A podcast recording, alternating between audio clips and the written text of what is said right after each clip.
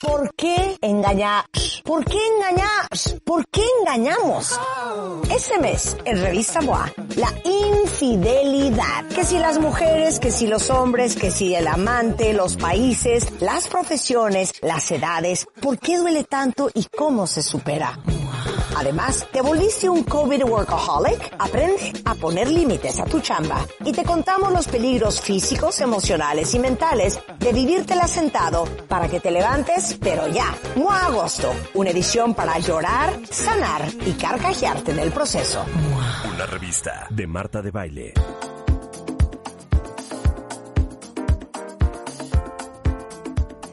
Estamos en regreso en W Radio, son exactamente las 12 y 4 de la tarde y está con nosotros la gran Aura Medina. Hoy vamos a hablar de cómo se repara una relación rota. ¿Cómo estás, mi queridísima Aura? ¿Saben qué es lo más divertido de hacer el programa en esta época? Que cada vez que hablo con alguien diferente está en otra parte del mundo. ¡Qué rico! ¿Dónde estás tú ahorita, Aura? Andamos en Maine, acá en, Estados. Unidos. Acá en Estados Unidos, hasta el norte ya, a dos pasos de Canadá, de hecho. Riquísimo. Ay, qué increíble. hablando de, Total, de- hablando de distancia social, totalmente. Hablando de social distancing, estás hasta en la cola del diablo. Así Oye, es. qué bueno que estás con nosotros. El tema del día de hoy que nos ocupa es cómo le haces, Aura, para reparar una relación que está rota. Y me imagino que hay que empezar a pensar, rota de dónde y rota por qué. Esa es una. Y la otra, Marta, es reconocer que la mayoría de las relaciones están así. Es que yo entre más trato gente, y, de hecho gente que ni siquiera va a terapia, amistades, gente que conozco, y estás con ellos una hora, dos horas, y te empiezas a dar cuenta de las dinámicas de la relación. Yo quisiera a veces como quitarme la cachucha, ¿no? Como de veras desconectarme, porque tengo esta, como dicen, quiet mind, mind, que siempre quiere anda viendo a ver, como, como checando, y, y, y pesco mucho, y en las películas y en todos, estas dinámicas que no nos damos cuenta que son muy tóxicas, son tan, aparentemente tan normales, ¿no? Claro, y aparte, el que se haya o no roto, no significa que no esté rota. Esa es la cosa. A lo mejor algo pasa que ya te hace obvio, sí. Claro. Ah, que hace obvio el que, el que sea, el que te des cuenta que está rota, ¿sí? Hay muchas veces que es como muy obvio, pero eso no quiere decir, o sea, que es que hubo una infidelidad, pero ¿qué pasó antes de esa infidelidad? O hubo una cierta traición, algo hizo, no necesariamente una infidelidad, podemos hablar de que, de que me faltó el respeto o este decidió, eh, no sé, apoyar a su familia cuando se habían peleado conmigo, o no estuvo conmigo cuando yo necesité algo, como que son sucesos que vienen a, a- a- hablarnos de que en esa relación ya Claro. tiene un rato que se viene rompiendo y lo podíamos semejar, ¿no? Con algo que dejamos en una casa, no sé, ahorita yo estoy en una cabaña y te das cuenta que si no, si no le dan mantenimiento continuo, llega un punto en que a lo mejor esa viga, que no me he dado cuenta, que estaba empezando a quebrarse, a, re- a requebrarse todos los días un poquito, de pronto se cae, pero no se cayó de la nada. No necesariamente puede haber un, un evento dramático como una infidelidad No, o no, no. no sé, me- o, o muchas veces el tiempo, la costumbre, el día a día que no estás produciendo, ¿sabes? Empiezan a, enmo- a enmohecer esa relación, a oxidarla. Así es, así es. Y Cuando cuando te hablo, ya, ya tu relación es un asco y ya, ¿en dónde se rompió y a qué hora ni te das cuenta? pero es Sí, que pero también la suma de las patanadas, la suma de las perradas, claro. las traiciones, las deslealtades, Las mentiras. eh, las mentiras, o claro, todo eso va rompiendo algo. Pero lo eso se va aumentando. Vamos a hablar inclusive de relaciones normales, entre, entre comillas. Como decía Rebe hace ratito, no es que haya pasado algo terrible. Es Y una, para mí una relación rota Llegando. para mí es una relación llena de resentimiento. Así es, que se va uno llenando de resentimiento. Si yo no pongo límites, obviamente algo va a pasar, ¿sí? Algo va a suceder. Eh, mi cumpleaños es pasado mañana, entonces eh, tenemos una cena y me dice mi pareja, me dice, quiero invitar a mi mamá. Y yo me quedé pensando y dije, ¿quiero? Y fue como, es un momento de poner límites, de decir, ¿sabes qué? La invitamos el jueves con mucho gusto. pero en mi cumpleaños preferiría que estuviéramos tú y yo y los amigos, ¿no?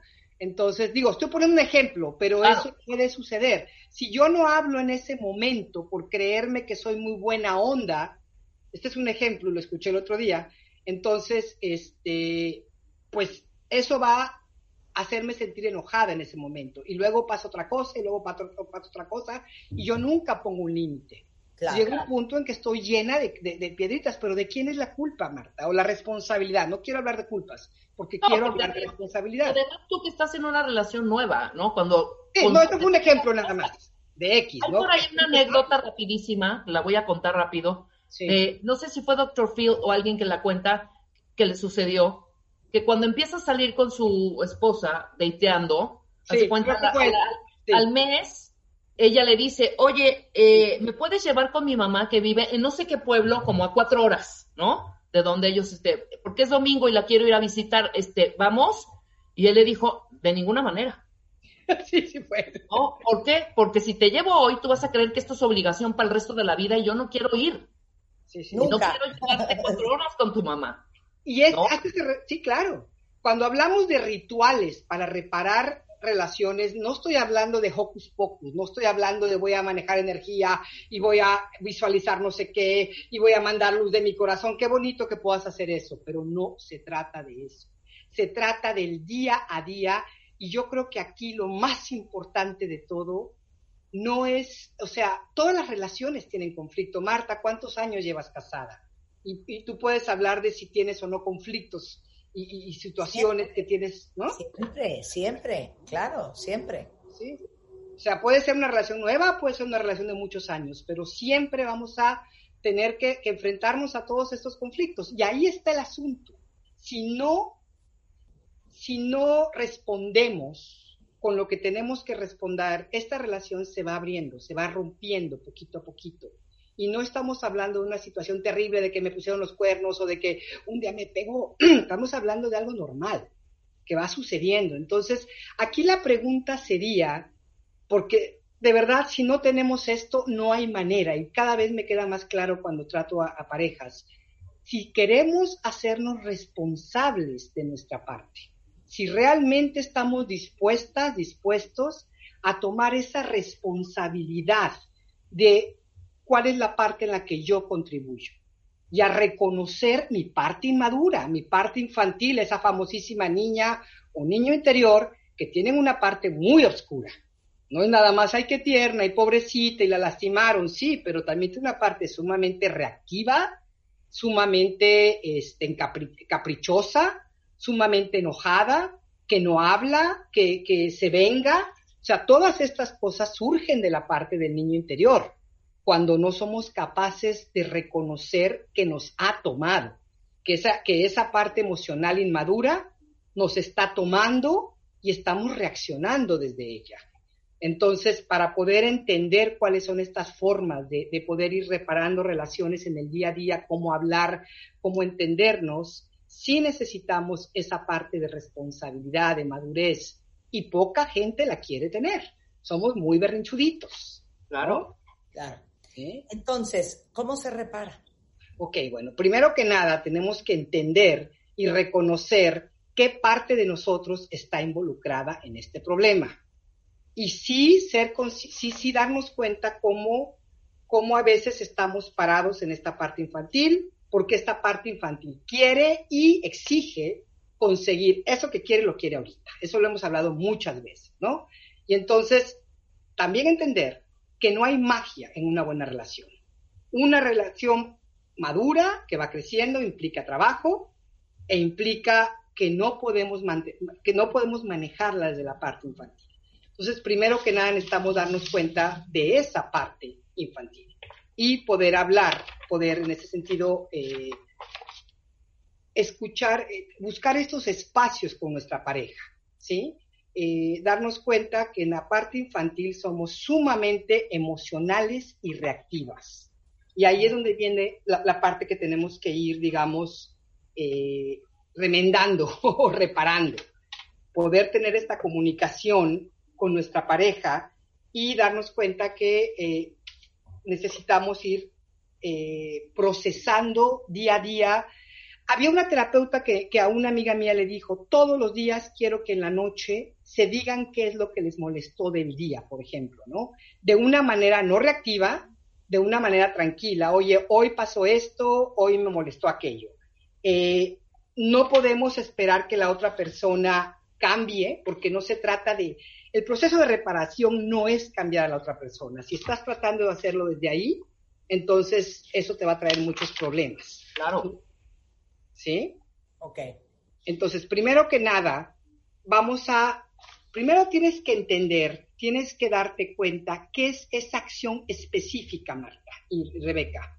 ¿Qué es eso que la otra persona hizo o hace que provoca tu enojo, tu, desilusión, tu dolor? ¿Por qué? Porque somos muy dados y dadas a decir, es que tú haces siempre, es que siempre haces esto, es que me tratas mal, pero no estamos explicando qué es lo que está pasando. Necesitamos ser bien específicos. ¿Cuál es esa acción específica? Esa acción o no acción, eso que no estás haciendo, que me molesta tanto. Y tengo que tenerlo muy claro. Antes de hablar con la otra persona, necesito hacer lo que, lo que se conoce como el proceso interno. Trabajarlo conmigo. ¿Sí? Casi no, te puedo asegurar que la inmensa mayoría no sabe cuál es la bronca. No, no sabe. Ese es el, por eso necesitamos. También, porque hay tantas opciones de dónde escoger. Qué mala. No, no necesariamente, pero sí es importante. Lo que acaba de decir Rebeca es ciertísimo. Si no estamos claros con nosotros, ¿qué te digo? Voy y te echo bronca porque estoy enojada y estoy enojada porque hace tres semanas no me hablaste a tiempo, no me dijiste no sé qué y nunca te lo dije. Claro. Pues, hay que hacer ese proceso interno que es importantísimo darme cuenta qué carambas está pasando, cuáles son esas expectativas que yo tengo y que no, están siendo cumplidas. Con esa, con ese, con ese estudio, con esa introspección, con todo esto que vas a hacer para lograr saber qué es lo que está pasando, puedes hasta encontrarte donde ya no hay amor, ¿eh? Puedes encontrarte con muchísimas cosas. No, exactamente. Eso también es una Te molesta que ya no me hable. No, te molesta porque ya no, ya no lo amas. Ya no te interesa. Ya te caen mal sus demandas. Sus O sea, el que te... Es que eres un pegoste. A ver, ¿qué significa que eres un pegoste? ¿Qué es lo que... Antes de irle a decir eso a la otra persona, tienes que sentir por qué a mí me molesta que se me acerque si antes me gustaba tanto, ¿no? Esa puede ser una, una, una pregunta. O puede ser que si hay amor, pero estoy tan enojada contigo por cosas que han pasado a través de los años. Por ejemplo, que, yo tengo que ir a casa de tu familia todos los fines de semana, como decías con el ejemplo del doctor Fields. Que yo tenga que ir y nunca he dicho, no, no quiero ir. Y a lo mejor el día que yo diga, sabes que no quiero ir, pues a lo mejor hay una pequeña bronca, porque ahí también, ¿cuál es el miedo? Ese es otro de los puntos que tenemos que preguntarnos. ¿Cuál es el miedo de que mis expectativas no se cumplan? ¿Qué hay detrás de ese miedo? Tenemos que observarnos con mucho cuidado y darnos cuenta qué es eh, lo que nuestra ira, nuestro enojo, muchas veces está escondiendo, qué miedo, porque debajo del enojo hay mucho miedo continuamente, ¿sí? Y es mucho más fácil irnos a la, a la ira y empezar a gritar y empezar a actuar impulsivamente, impetuosamente, pero el miedo es un paso más hacia adentro. Y todo esto lo estamos haciendo, ese proceso hacia adentro, antes de hablar con tu pareja. Cuando estás en la plena emoción, por favor, ni te acerques. Vete a dar una vuelta, salte a caminar. Si no puedes salirte de tu casa ahorita, enciérrate en el baño, haz giberis, que es a gritar y sacar la energía, lo que se te pegue tu gana. Pero no hables con tu pareja cuando estás en, esa, en ese estado tan emocional y tan reactivo, porque ahí es precisamente cuando vienen, sobre todo si la relación te interesa, ¿no? Si estás tratando de repararla porque a lo mejor parte del daño es que siempre cuando se encuentran y empiezan a hablar, acaban los dos echándose la culpa, criticándose, juzgándose, reclamándose, y esas son las conductas que justamente van rompiendo las relaciones. Una relación donde puede haber mucho amor. ¿sí? Ok. Entonces, bueno, pregúntate, ¿cuál es esa necesidad que tengo yo? Porque eso es lo que muchas veces no nos damos cuenta. Estamos tan desconectados de nosotros que ni siquiera somos capaces de saber qué necesitamos. A mí una de las cosas que más me da, que me da mucha risa es, tanto sabemos de lo que necesita el otro. Cada vez que estamos hablando de una pareja o de, es que lo que necesita es esto, es que lo que necesitaría es aquello. Siempre sabemos lo que la otra persona necesita. Pero tú pregúntale a alguien, bueno, ¿y tú qué necesitas? Ay, pues no sé.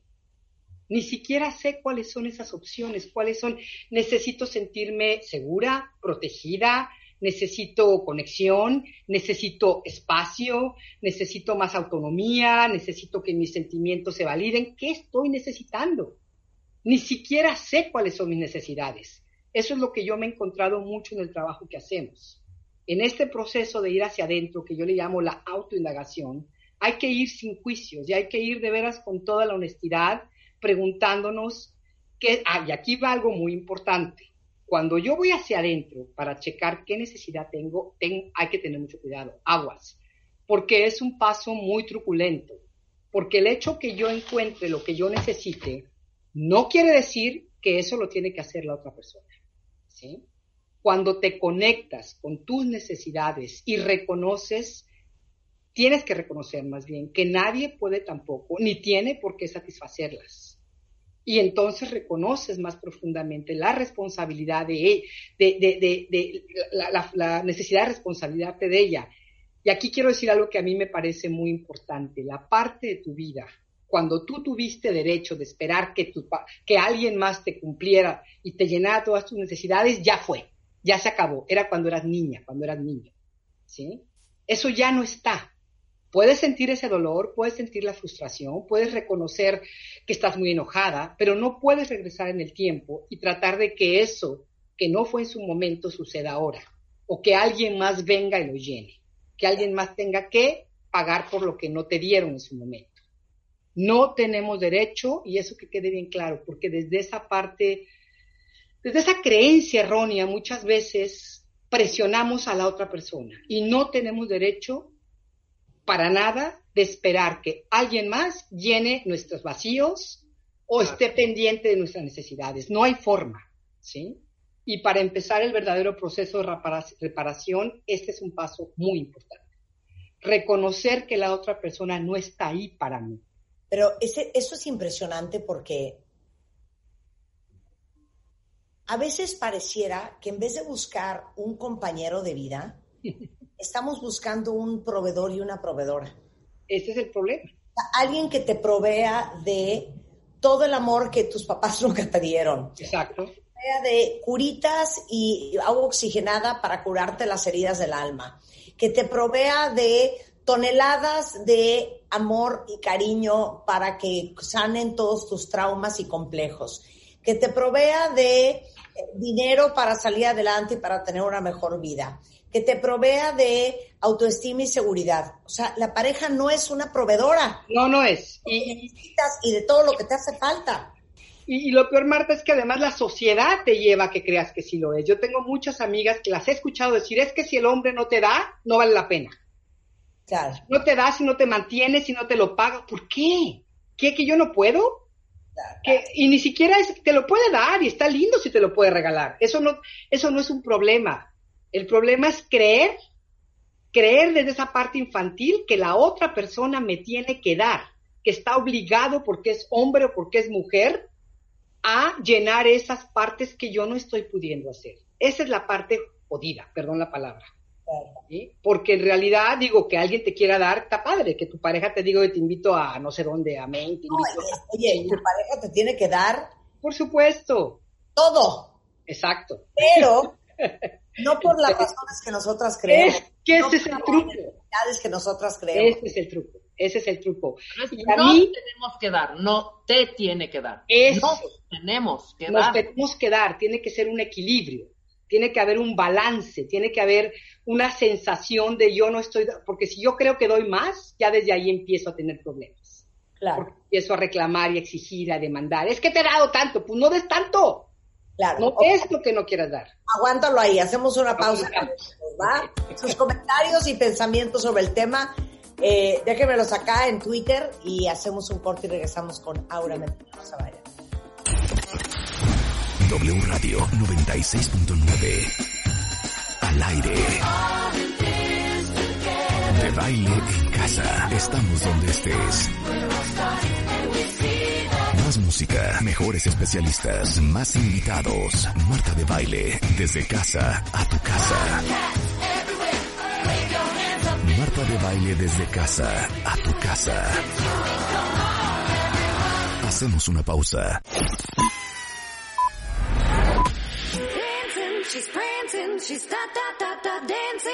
Estamos donde estés. Marta de baile al aire solo por W Radio 96.9. Estamos de vuelta.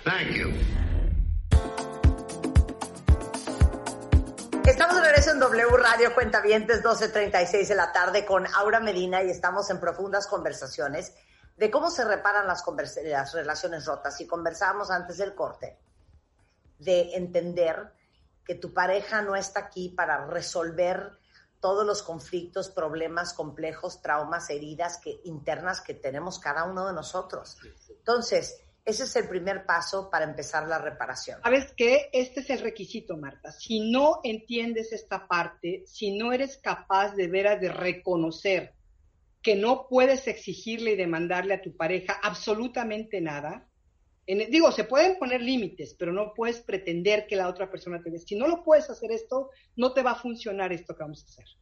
Porque el primer paso es este proceso interno, esta autoindagación, entender qué me pasa, qué me molesta, qué quiero decirle.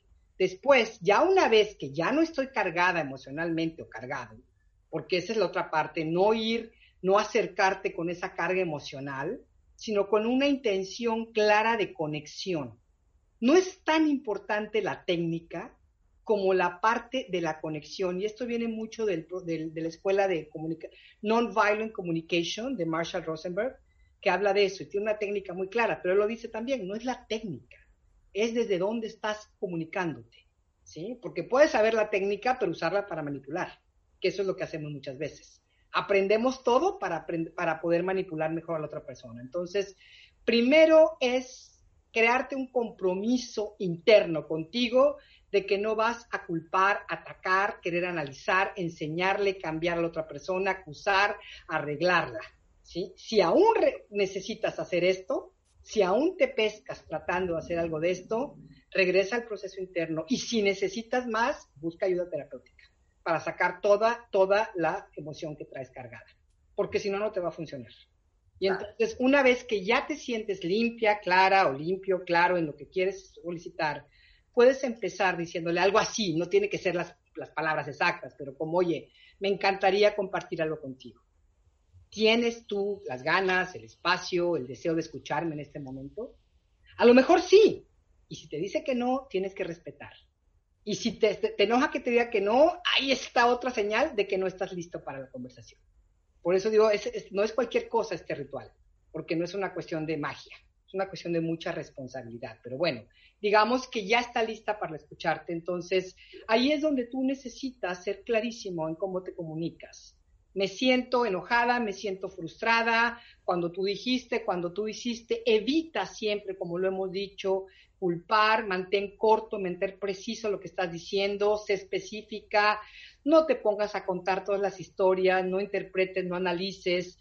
Y esto es un día a día, todos los días tiene que, tiene que estar presente este estado, ¿sí? Y no, no le digas, no, culpes a tu, a tu pareja por lo que tú sientes. Eso Hablamos la semana pasada con Mario Guerra de los mensajes yo, sí, los mensajes ¿no? Sí, sí, sí, sí. Y estos son los mensajes equivocados. O sea, decir, es muy diferente decir yo me siento súper mal cuando hablas así, a decir hablas como carretonero y eres un patán. cuando tú hablas así, a mí me molesta. Pero esa es mi molestia y es mi, eh, ahora sí que es mi... Pexi.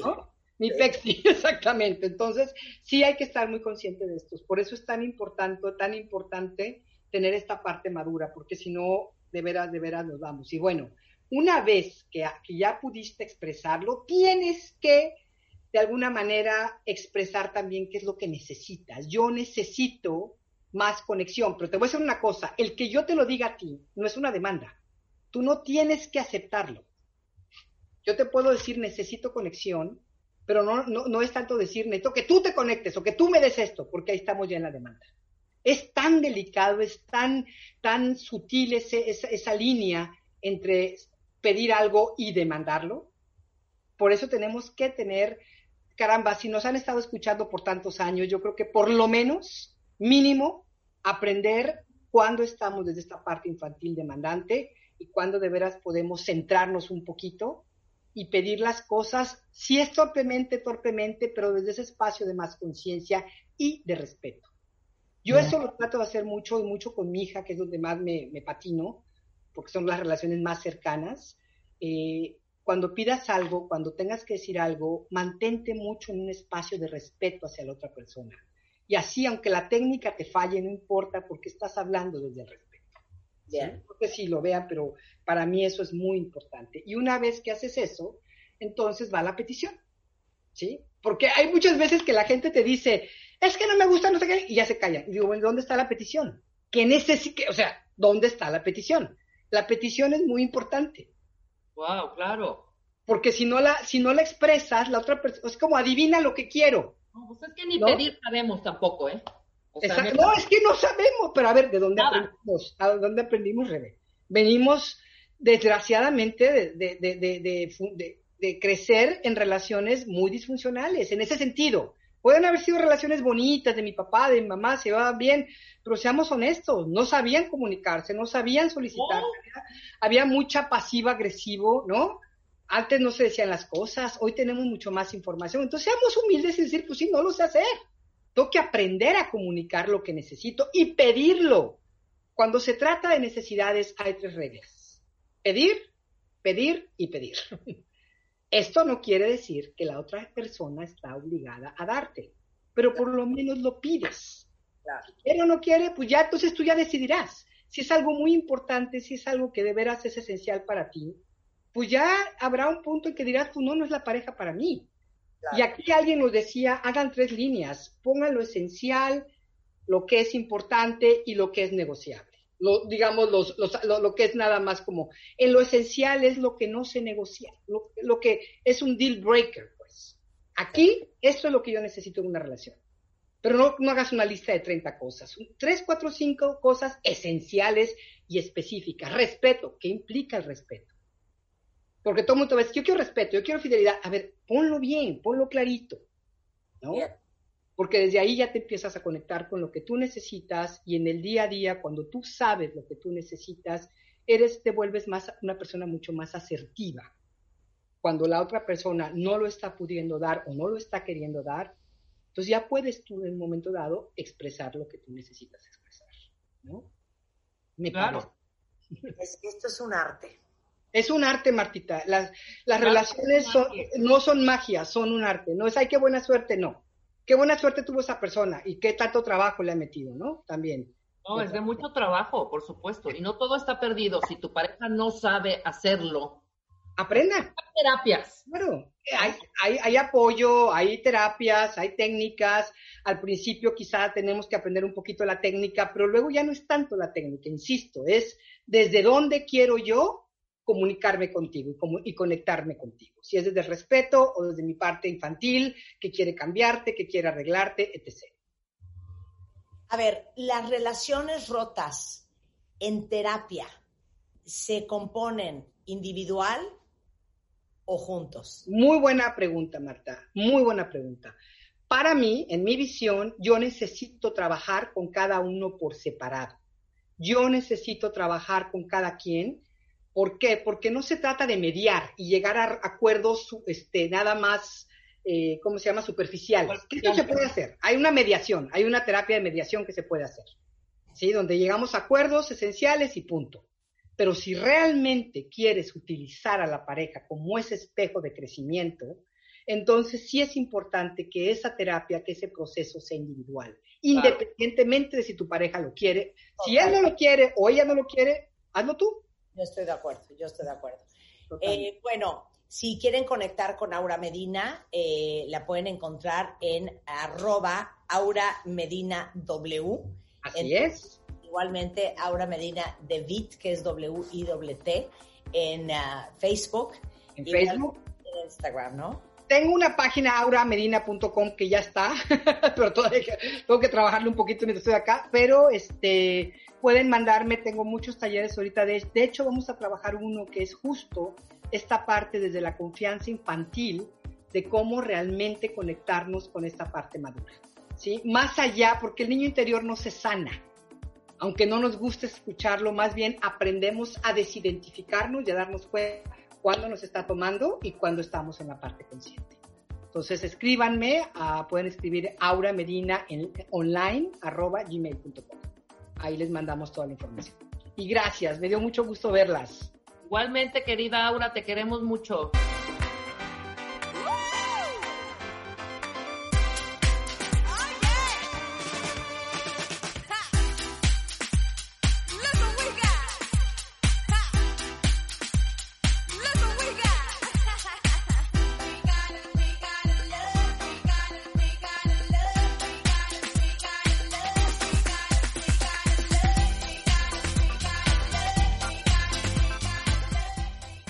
Bueno, antes de irnos cuentavientes, eh, y estamos de regreso mañana en punto de las 10, eh, si ustedes, como yo, aman el pelo lacio y están muy acostumbrados a usar planchas normales para plancharse el pelo, y aman la marca inglesa que amo yo, que es Dyson, ya saben que les he hablado muchísimo y poseo todas las versiones de aspiradora Dyson. Eh, yo una que me regaló Marta, que soy la más feliz la secadora de pelo Dyson, que es una maravilla, los purificadores de aire. Bueno, déjenme decirles que uno de los lanzamientos más importantes de la marca Dyson es la nueva plancha de pelo que se llama Dyson Corral o Corrale, porque si ustedes son fans de la secadora Dyson van a amar la plancha. Y esta Dyson Corrale tiene placas, es, la primera que existe en el mundo con este sistema. Ven que normalmente las planchas de pelo, las placas son duras y, no se mueven. Pues, bueno, esta, esta Corrale tiene placas flexibles que se adaptan a la forma del mechón de pelo. Entonces, uno, reducen el daño hasta en un 50% y además tiene tres temperaturas preestablecidas para cada tipo si lo tienen delgado, si lo tienen grueso o si lo tienen súper, súper chino, le miden la temperatura y no se van a quemar el pelo. Y pueden usarla con cable o también pueden usarla de forma inalámbrica, no importa si están en un avión o si están en un coche. La pila les dura 30 minutos, suficiente como para lasearte el pelo y hasta te sobran minutos. Y para quienes ya empezaron, por ejemplo, a viajar, cuenta con un modo avión para que puedan llevarla en su equipaje de mano. No saben cómo la van a amar. Es la Dyson Corral. Eh, búsquenla en dyson.com.mx si quieren que se las manden a su casa o en el Palacio de Hierro o en Liverpool. Y les paso otro tip. En la página de Dyson tienen una edición exclusiva en color morado que está espectacular. Y les urge a las que se hacen el pelo diario para que no se lo arruinen comprarse una Dyson Corral. Bueno, hasta ahí mi, mi tip de compartición. Eh, hoy destapé un gran nuevo lanzamiento que tenemos. Váyanlo a ver ahorita a mi Instagram, está también en mi Twitter y en mi Facebook, eh, que es algo en que he trabajado año y medio y que es para todos ustedes, para que le echen un ojo. Ya después les contaré mucho. Estamos de regreso mañana en punto a las 10 de la mañana. Pásenla bien y hasta la próxima.